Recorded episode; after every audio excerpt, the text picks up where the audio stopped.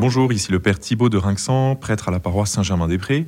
Et aujourd'hui, je euh, voudrais parler d'une thématique euh, assez euh, sensible qui concerne la question du pardon lorsque l'on a subi le mal.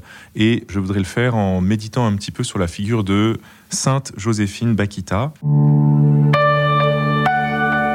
Je ne suis pas un spécialiste de sa vie, mais il est connu qu'elle fut esclave d'abord euh, première fois dans, son pays, en Afrique, et puis ensuite euh, en Turquie où elle a subi des sévices terribles au service d'une famille d'un général turc, avant d'arriver en Italie où elle a pu euh, être asservie et devenir chrétienne d'abord et religieuse ensuite, et finir ses jours dans une grande sainteté.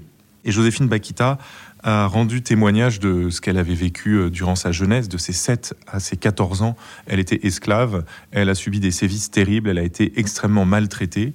Elle en parle avec euh, beaucoup de clarté, beaucoup de précision, ça fait froid dans le dos. Et en même temps, elle dit euh, Je suis reconnaissant à ceux qui m'ont torturé, car si ça n'était pas arrivé, je ne serais ni chrétienne ni religieuse. Alors la question qu'on se pose, c'est comment est-ce que cette femme a réussi à transformer le mal que les hommes lui ont fait en un bien qu'elle reçoit de Dieu? C'est ça qui se passe au fond. Joséphine Bakita, dans un premier temps, je le dis, n'a jamais accusé Dieu des mots qu'elle a reçus ou d'avoir été euh, passif face à tous les mots qu'elle recevait. Elle a toujours vu en Dieu un ami et quelqu'un qui la soutenait et qui l'accompagnait dans ses souffrances. C'est peut-être la première leçon de Joséphine Bakita. Elle dit ceci Le Seigneur m'a beaucoup aimé le Seigneur a toujours été bon pour moi tout au long de ma vie. Et ensuite, elle prend euh, modèle sur Dieu. Il faut aimer tout le monde, il faut aimer ses ennemis.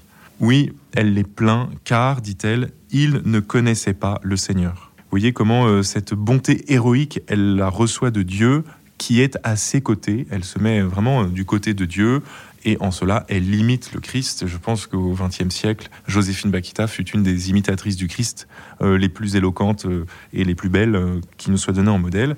Elle a d'ailleurs été béatifiée par Jean-Paul II, canonisée par Benoît XVI. Alors le, mal qu'a subi Joséphine, il peut susciter trois, trois formes de réponses chez nous. Et justement, c'est là que nous nous mettons à son école. Hein. Personne n'est expert pour souffrir, personne ne sait souffrir.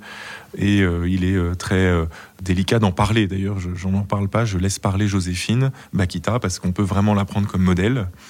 Nous apercevons que la première réaction que nous pouvons faire face au mal dont nous sommes victimes, la première réaction, c'est celle de la vengeance. C'est la réaction la plus naturelle et la plus spontanée. Elle est d'ailleurs assez saine, puisqu'elle manifeste que nous refusons le mal et que nous nous réagissons contre lui. Et il la volonté de se venger. Elle fait écho un peu à la, à la loi du talion dans l'Ancien Testament, hein. œil pour œil, dent pour dent. Mais la vengeance a quand même un problème, c'est que souvent elle, elle nous dépasse, elle nous déborde, elle se transforme en une, haine qui n'a pas vraiment de limite. Si jamais euh, la victime se venge, alors euh, peut-être que on va venger le vengeur et on va venger le vengeur du vengé et on entre dans un cercle de violence qui ne connaît pas de, de limite. L'autre réaction face euh, au mal que l'on subit, c'est la complicité. Le mal fait tellement mal que je vais le nommer bien et que je vais euh, m'en rendre complice ou que je vais faire comme s'il n'était pas un mal.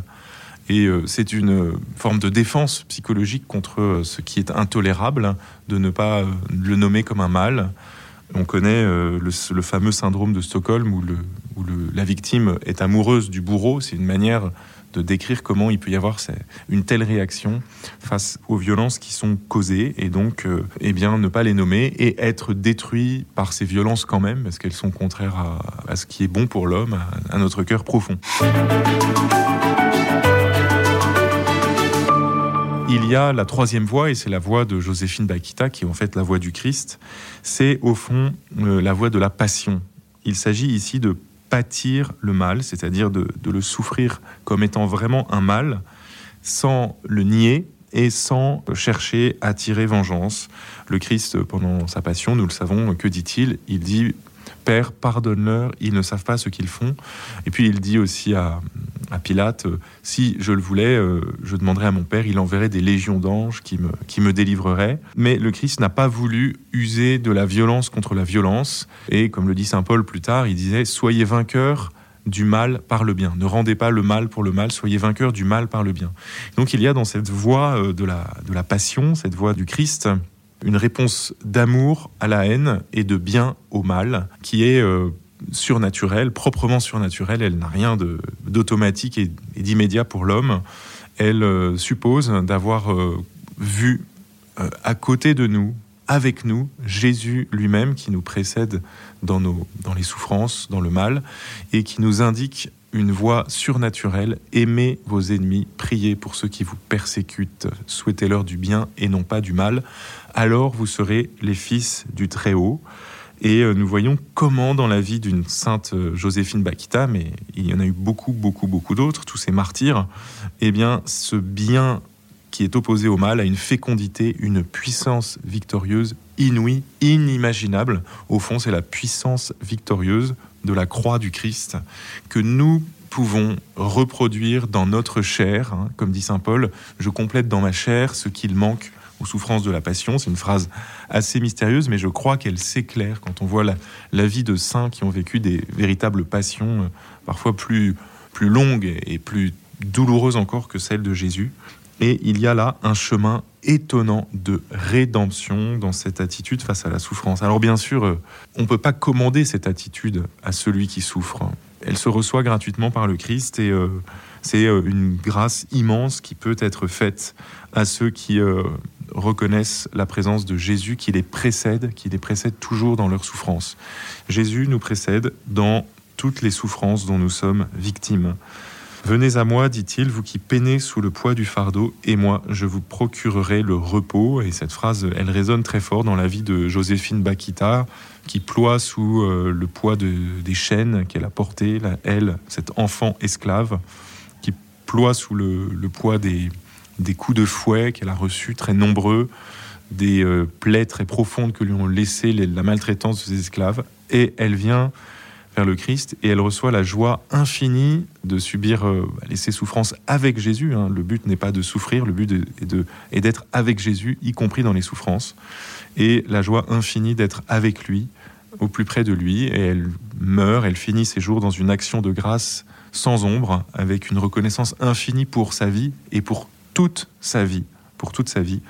Mystère donc euh, de la rédemption au cœur de la souffrance, au cœur de la chair blessée il nous est proposé, grâce à ces saints, grâce euh, à la foi, de croire vraiment que la rédemption est à l'œuvre, y compris dans la souffrance subie.